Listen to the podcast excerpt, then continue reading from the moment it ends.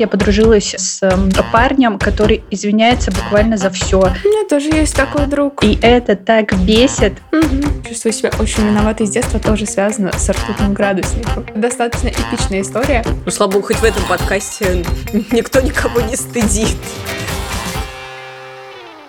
Всем привет! Это подкаст «Женщины и все», который делает команда издания «Горящая изба». Мы рассказываем обо всем, что может быть интересно женщинам, а теперь еще и делаем подкаст. Я Лера Чебедько, авторка «Горящей избы», а вместе со мной главный редактор Таня Никитина. Привет. И редактор «Роста» Полина Накрайникова.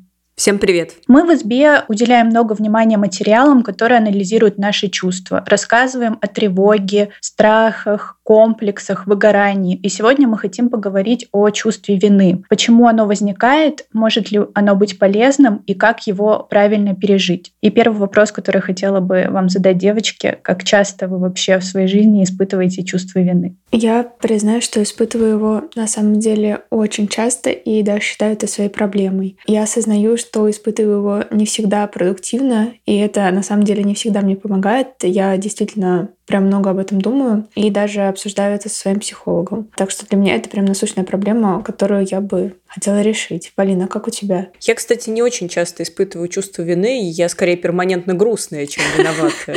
Вот. Но при этом, когда я испытываю чувство вины, это э, на самом деле огромная мука и пытка, потому что если уж я чувствую себя виноватой, я чувствую себя виноватой глубоко и очень долго. Это буквально испепеляет меня изнутри. Например, в моей жизни есть эпизод еще со школьных времен, когда я, как мне кажется, поступила плохо, и я до сих пор иногда думаю, блин, как же я плохо поступила, какой же виноватой я себя чувствую. И так как с годами эти а, случаи только накапливаются, то у меня есть такой уже виноватый чемоданчик, багаж, который я всегда ношу с собой. У меня, мне кажется, ваш э, симбиоз, потому что я довольно часто испытываю чувство вины, и я тоже прорабатываю эту проблему со своим психотерапевтом, и я тоже испытываю вину очень глубоко, и иногда за такие моменты, которые были, ну не знаю, там давно-давно в школе, и все уже об этом забыли, скорее всего, и не помнят, а я помню, и иногда, знаете, перед сном, как вспомню, и все, и лежу, и мучаюсь, и думаю, как я была неправа. Да, я так хорошо тебя понимаю. Нет ничего хуже, чем вспомнить что-нибудь такое перед сном.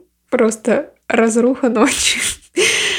Ну ладно, думаю, мы сегодня еще поговорим о том, как мы со своим чувством вины справляемся. Но, кажется, для начала нужно разобраться, что это вообще такое и откуда берется. К примеру, в одном из текстов, который мы писали, мы разбирали чувство вины рядом с чувством стыда, потому что, оказывается, их часто путают. И там мы выяснили, что между ними достаточно ну, очевидная разница. Стыд вырастает из чувства отвращения. Его часто прививают нам взрослые или учителя, ну или друзья. Наверное, вы помните, когда вы делаете что-то не так, и взрослые говорили вам, фу, как это стыдно, как стыдно там, говорить о чем-то, стыдно как-то выглядеть или сделать что-то некрасивое, или, например, раз разлить чай. вот. Э, Ребенок видит и чувствует отвращение взрослых, и ему становится стыдно. И из-за этого как раз появляется, например, стыд получать плохие оценки или что-то не знать. Когда я училась на филфаке, у нас был предмет античная литература, и на одном из уроков мы всерьез обсуждали, была ли у древних греков совесть. Потому что а, во всех древнегреческих мифах и других произведениях персонажи могли довольно Все много...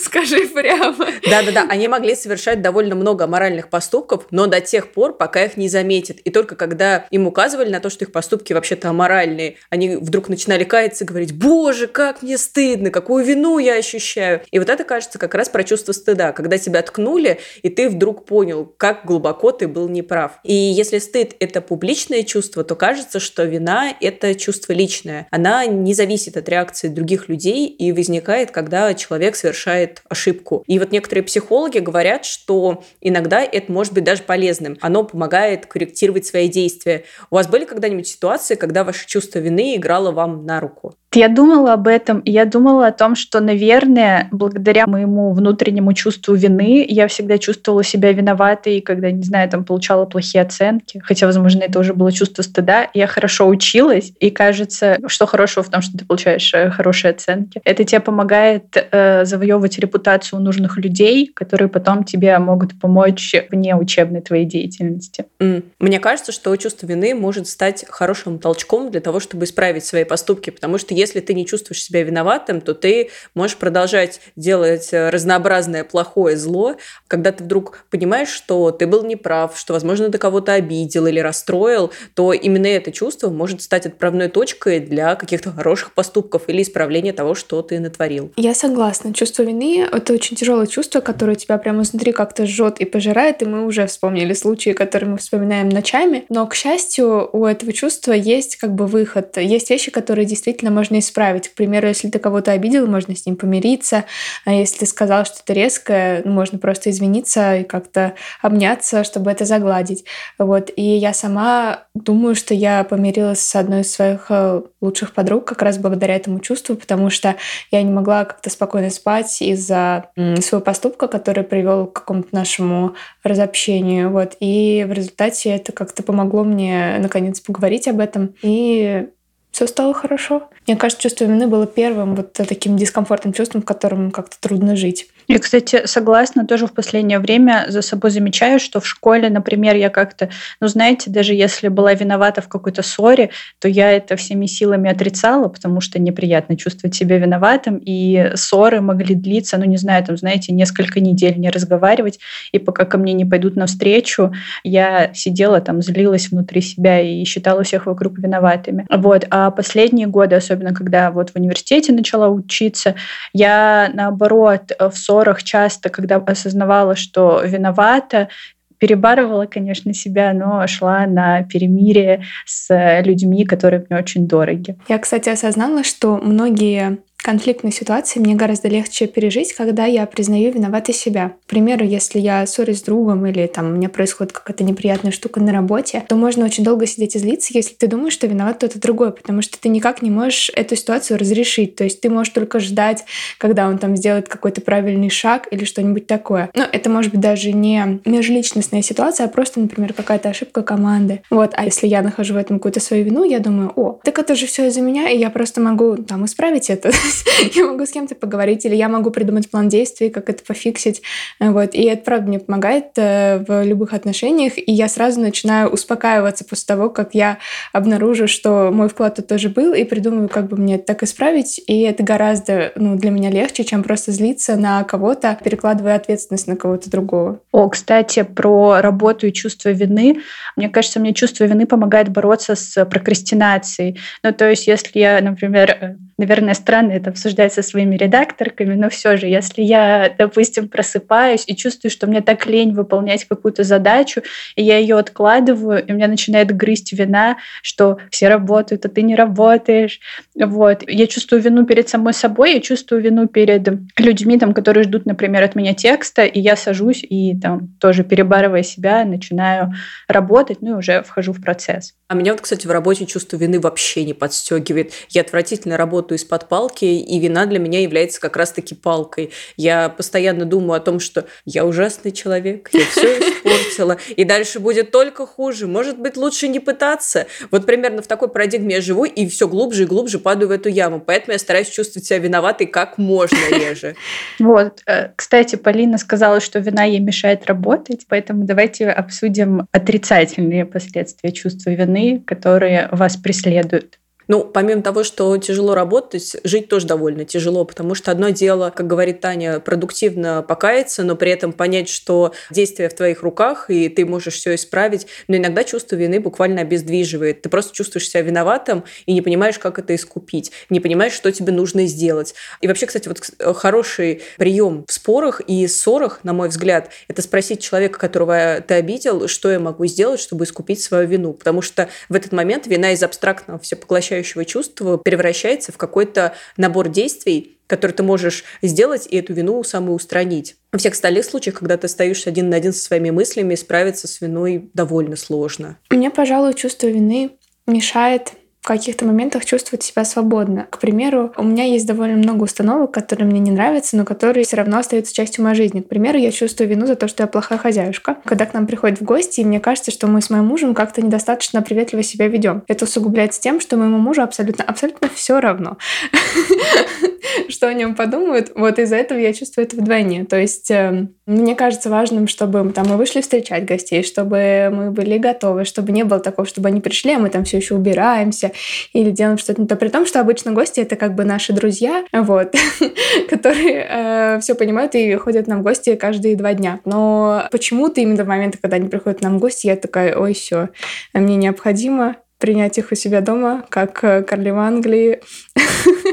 Вот, и из-за этого, мне кажется, первые 15 минут я ужасно напряжена. Вот, но это довольно быстро проходит, но просто меня раздражает. Ой, знаете, у меня есть еще одна история. А, на мой взгляд, хуже, чем э, твое чувство вины, может быть только ситуация, когда встречаются два человека, которые оба чувствуют себя ужасно виноватыми. Особенно в ситуации, где, в общем-то, никто из них не виноват. Приведу пример. В общем, пару дней назад ко мне пришли в гости друзья, и мы замечательно сидели с ними вместе до тех пор, пока я не подумала, что что-то не очень хорошо себя чувствую и не решила измерить температуру. Я взяла ртутный градусник и попросила друга потрясти его. Ну, знаете, чтобы сбить, потому что у меня было мало сил. В тот день мы впервые разбили ртутный градусник, после чего все принялись собирать ртуть по всей комнате. И в этот момент я чувствовала себя ужасно виноватой, что я испортила всем вечер, ведь это же из-за меня все произошло. Но каково было мое удивление, когда я поняла, что друг винит себя еще больше. Например, нам пришлось выкинуть ведро, в которое мы, собственно, все это собирали. И он говорит, я обязательно компенсирую тебе стоимость этого ведра, э, только там не расстраивайся. И на самом деле мне кажется, что и без того произошла довольно неприятная и опасная ситуация. Но еще больше ее усугубило то, что мы оба чувствовали себя виноватыми, чувствовали себя очень неловко, и как будто бы мы оба чуть-чуть испортили наши отношения, хотя вроде ничего такого не произошло. Полин, это шок, но моя история, за которую я чувствую себя очень виноватой с детства, тоже связана с ртутным градусником. Так. Э, это достаточно эпичная история, которая заключается в том, что я однажды утром, кажется, не хотела идти в школу. И я, естественно, решила сделать что у меня температура. Для этого я решила... У меня небольшой опыт в таких делах. Я вообще-то хорошо училась. Вот. Но я знала, что так делают люди в сериалах и мои друзья. Поэтому я решила, сейчас я нагрею градусник, и все будет окей. А, наверное, мне было мало лет, потому что дальше вы поймете, что эта история очень тупая. Надеюсь. Э, так вот, я попробовала нагреть градусника батарею, но почему-то ничего не выходило, он как-то не грелся. Я попробовала его потереть тоже. После этого я пошла на кухню и увидела, что там в кастрюле что-то варилось красное, наверное, борщ. И что вы думаете, да, я, зас... я решила, что я подержу градусник ненадолго над кастрюлькой. Естественно, он макнулся в кипящую воду, и когда я его вытащила, у него уже не хватало кончика. Вот, и тут я очень сильно испугалась, потому что я не очень хорошо знала, что там про ртуть, вот, но мне было понятно, что, кажется, это опасно, и вряд ли можно есть этот суп. Вот, но тем не менее, мне потребовалось, ну, некоторое время внутренняя борьба, чтобы решиться все-таки рассказать маме о том, что м, супер туть, потому что не было возможности рассказать об этом как-то, не признавшись в том, что я пыталась нагреть градусник. Ну, я этого не говорила, но это было очевидно. Вот, естественно, я там сразу накрыла его крышкой, и, если честно, я не помню, что было дальше. Наверное, меня куда-то удалили из квартиры, потому что дальше у меня какие-то провалы в памяти, и мне очень стыдно. И вы представляете, а еще и борщ мама варила, ну, в смысле, она вложила туда какие-то усилия, столько трудов. столько трудов. Вот, и я до сих пор не могу понять, эм, как мне не хватило догадаться, что кипящая вода не, не позволит мне достигнуть температуры 38. Если тебя это успокоит, то я тоже однажды так сделала, но я опустила в свой чай, поэтому я никого не отравила. Но я так и не созналась. Он разбился? Он разбился, но я так и не созналась. Я просто принесла маме этот градусник, такая, что-то с ним не то. Я так и не созналась, что я его в чай засунула. Да, из этого подкаста дорогие слушатели и слушательницы узнали, что в горящей избе не умеют пользоваться ртутным градусником.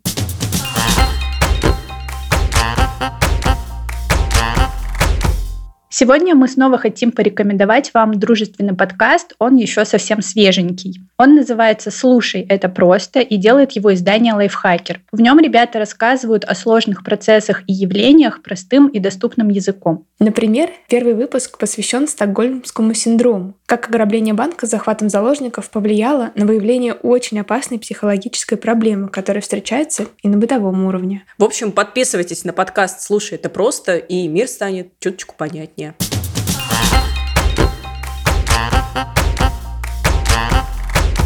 Если говорить про чувство вины, как оно негативно влияет на меня, я думаю о том, что я часто чувствую вину за других людей и перекладываю ну, ответственность за их поступки на себя.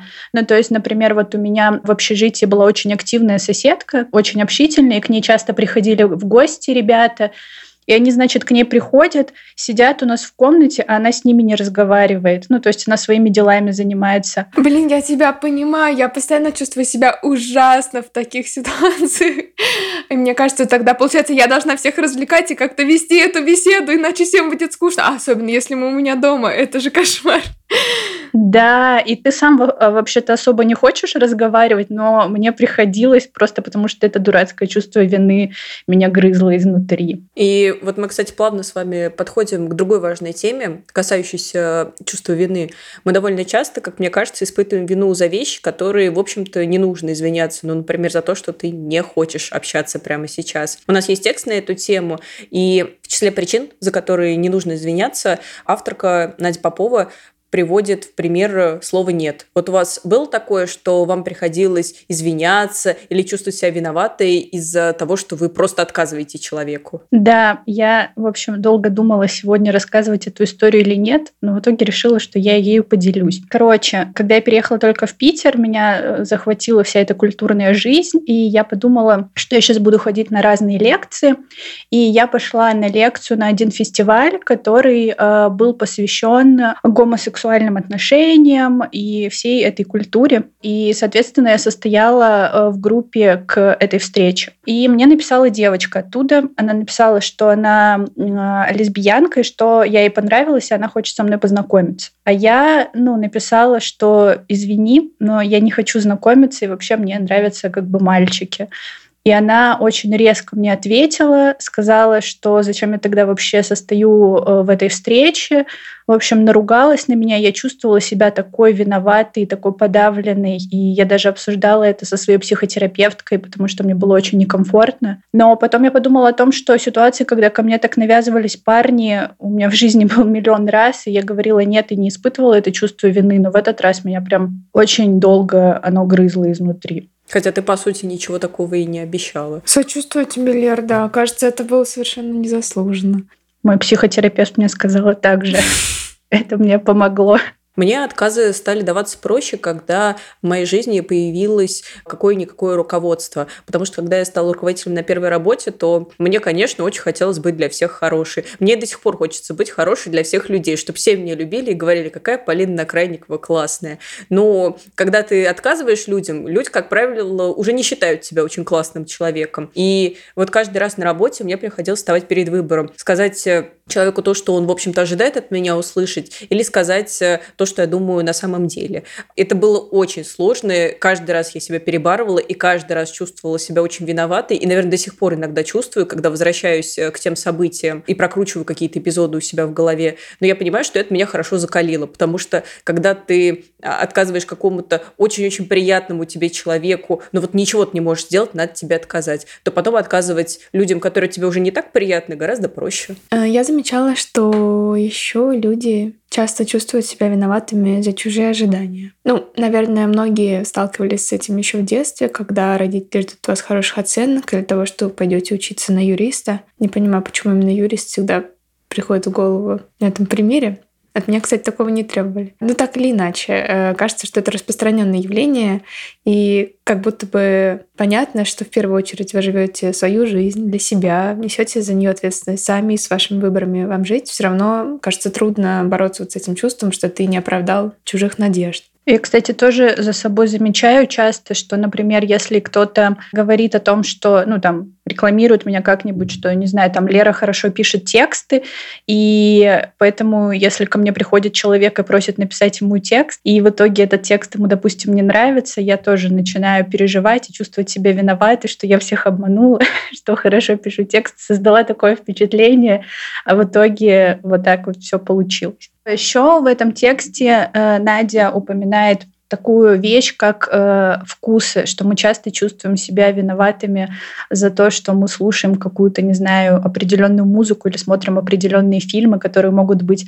стыдными, и чувствуем за это свою вину и извиняемся перед всеми. У вас такое было? Ой, это прям вот буквально пункт про меня. Вот за многие вещи я не извиняюсь, пока дело не доходит до моих вкусов. Например, я ненавижу момент, когда все ставят музыку в компании и говорят, о, а может быть, ты тоже что-нибудь поставишь из любимого? И в этот момент я судорожно прокручиваю какие-то треки, которые, наверное, понравятся всем остальным, потому что то, что нравится мне, кажется мне довольно э, глупым, наивным и уж точно никому не интересным. Меня так э, пару лет назад знакомый пристыдил за то, что я люблю Imagine Dragons, Хотя я всегда думала, что это типа такая группа в респекте у всех.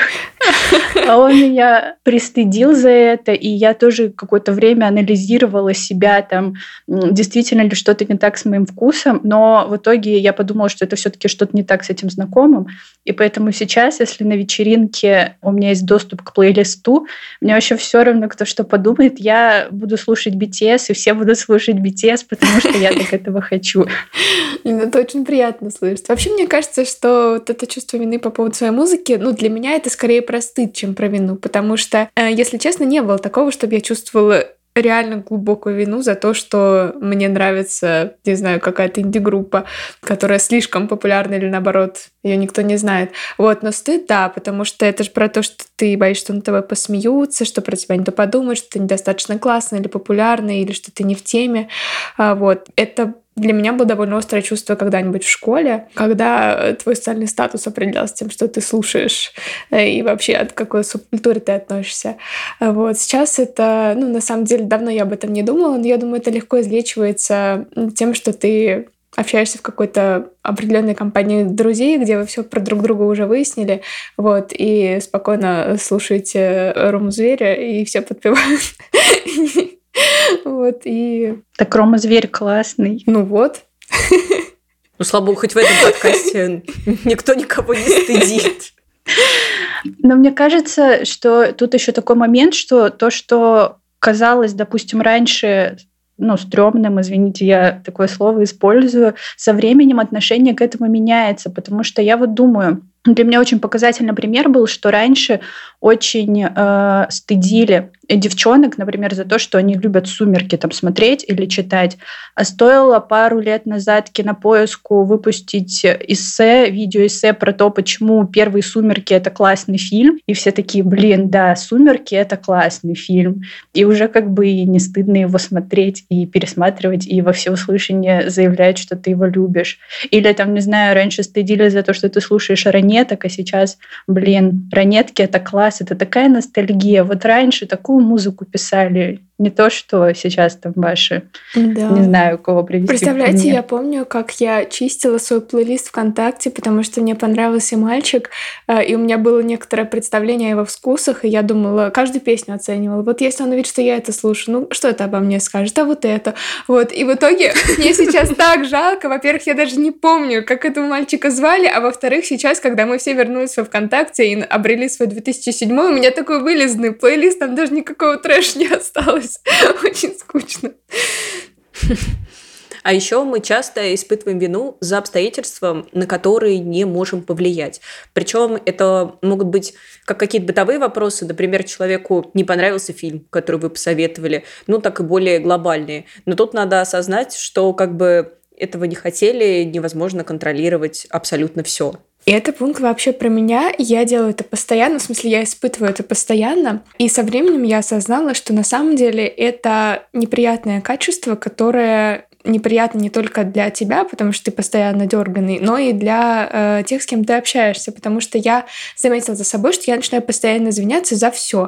То есть, к примеру, да, мы пошли на какой-то фильм, который я предложила, я говорю, ой, прости, прости, типа, что я его выбрала. Или, к примеру, что я могу сказать, прости, что у меня там болит голова, и я не хочу там, э, идти гулять. А, вот. И я заметила, что ну, мои близкие люди, с которыми это происходило часто, начали реагировать на это немножко раздраженно, ну, потому что на самом деле это не то, чтобы вызывает какое-то сочувствие или желание тебя простить, просто человек думает, почему ты извиняешься за какие-то... Я типа, устала на это реагировать. И я пришла к тому, что как-то гораздо экологичнее.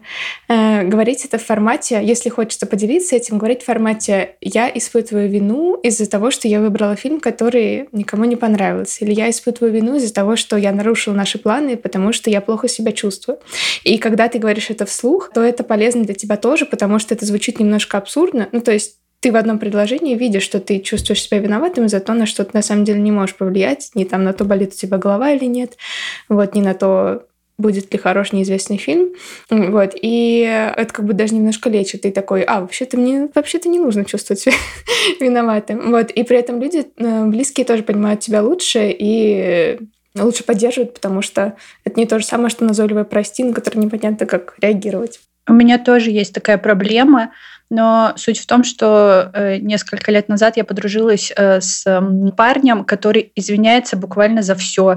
И это так друг. бесит. Я тоже после этого задумалась над своим поведением еще больше. Да, я начала отслеживать этот момент. Но самое забавное э, была ситуация, когда я очень хотела пойти на концерт одной группы и не могла найти себе компанию. И я искала ее среди ребят, которые жили со мной в общежитии в университете, и откликнулся один парень. И мы с ним пошли, и выяснилось, что он вообще эту группу не любит, не слушает, и он весь концерт простоял, скрестив руки на груди и просто на них смотрел. Надеюсь, он извинился.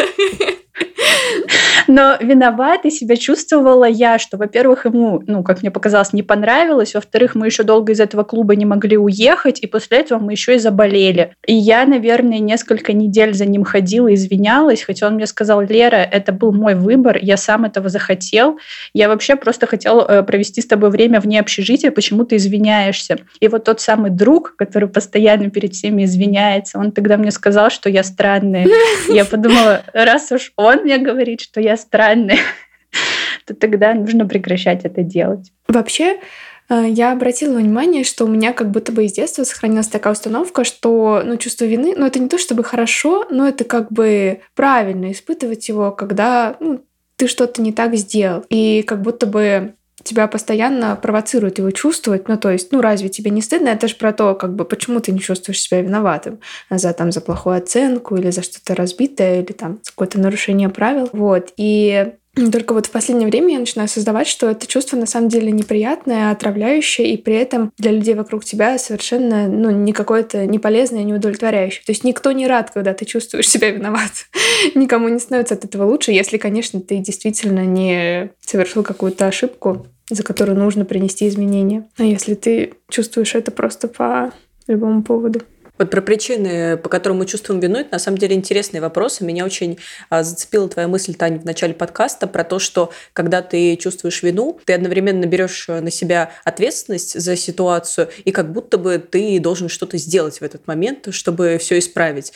И очень часто, мне кажется, люди чувствуют э, вину в ситуации, где вообще-то нет их ответственности, где они ничего не могут сделать. И это чувство вины берется из ощущения, что ты должен всему миру, что весь мир, по сути, на твоих вот хрупких плечиках ты и держится. И если ты сейчас их опустишь, то все, все рухнет. И поэтому ты чувствуешь себя настолько виноватым, и поэтому так сильно хочется все исправить и изменить. Это, знаете, в какой-то степени даже, я бы сказала, детское ощущение, не в плане того, что плохое, а в плане того, что дети довольно эгоцентричные и очень часто думают, что э, весь мир крутится вокруг них. Ну, просто так детская психика устроена. Например, не знаю, если мама там в плохом настроении, наверное, это я плохой, я нашкодил, я плохо себя веду. И вот это вот чувство вины, э, рожденное в детстве, может э, идти с тобой довольно далеко по жизни. Да, и мне кажется, что еще оно возникает из желания, ну, знаете, быть хорошим для всех, что ты хочешь, ну, я говорю конкретно про себя, очень хочется быть хорошей девочкой,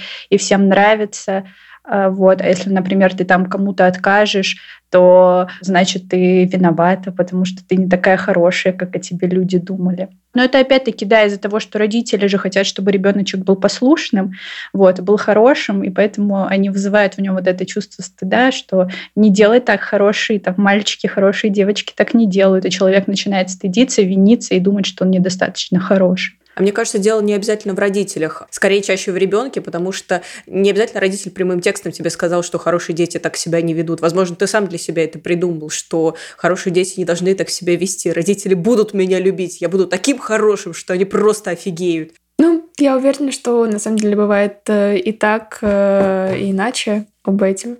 Сценарий наверняка существует. Вот. Но, конечно, хочется поговорить о том, как с этим чувством справиться. Вот, Полин, то чувство, о котором ты говорила, когда весь мир держит на твоих хрупких плечах, и ты чувствуешь ответственность прямо за все, за все, что происходит, тут кажется очень полезным с собой серьезно поговорить и спросить себя, а насколько это зависело от ваших действий? Могли ли вы сделать что-то иначе или нет? Вот знаете, кстати, это очень популярный совет среди психотерапевтов, и я так привыкла к тому, что чаще всего эти вопросы не относятся к действительности, то я заметила, что меня очень расстраивает, когда я понимаю, что вообще-то я могла повлиять на ситуацию, но не сделала этого, и, и чувство вины оправданно. Я все время в такие моменты думаю, ну блин. Ну после этого ты же можешь задать себе еще один вопрос, который звучит как, а что я могу сделать сейчас, чтобы эту ситуацию как-то сделать лучше. Я всегда его себе задаю, и мне правда помогает придумать какой-то небольшой план. То есть, к примеру, если я чувствую себя очень виноватой за то, что я там не позвонила бабушке на ее день рождения, такого не бывает, но это просто пример.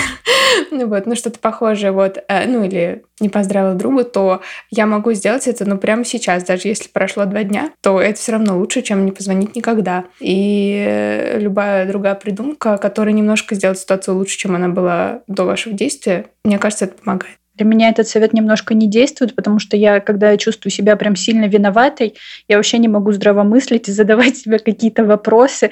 Я просто виню себя во всем, и поэтому я как бы рада, что я хожу к психотерапевту, потому что, по крайней мере, там она задает мне эти вопросы, и там уже я могу как-то разбираться, потому что тут опять-таки, когда от тебя требуют ответов, ты как бы хочешь не хочешь отвечаешь. Да, пойти к психотерапевту, кажется, это еще один очевидный совет при любом дискомфортном чувстве, которое вам мешает жить. Это правда. Вот, но кажется, о том же самом можно, в принципе, поговорить и с близкими. Опять же, прийти с формулой «я чувствую себя виноватой за вот это, вот это, вот это». Вы можете даже заранее договориться, чтобы он спрашивал вас, как ты думаешь, что сейчас можно сделать? Я помогала вам найти насколько же вы живете среди осознанных людей? Вот думаю я. Во-первых, это люди, которые постоянно извиняются. Это, знаете, у меня круг общения другой. Это люди, которые никогда ни в чем не виноваты. Полина, хочешь познакомлю?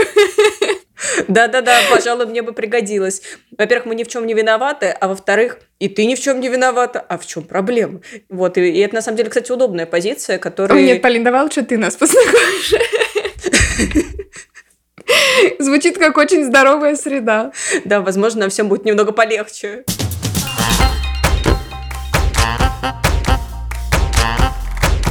А я напоминаю, что все тексты, которые мы упоминали, будут доступны в описании. Если вам есть что рассказать по теме выпуска, оставляйте свои комментарии в соцсетях. Также подписывайтесь на нас, ставьте лайки и слушайте на всех популярных платформах. А еще у нас есть подкаст «Горящая изба», в котором мы даем советы на самые разные темы. На него тоже можно подписаться, если вам интересно. Всем пока! Пока-пока! Пока! -пока. пока.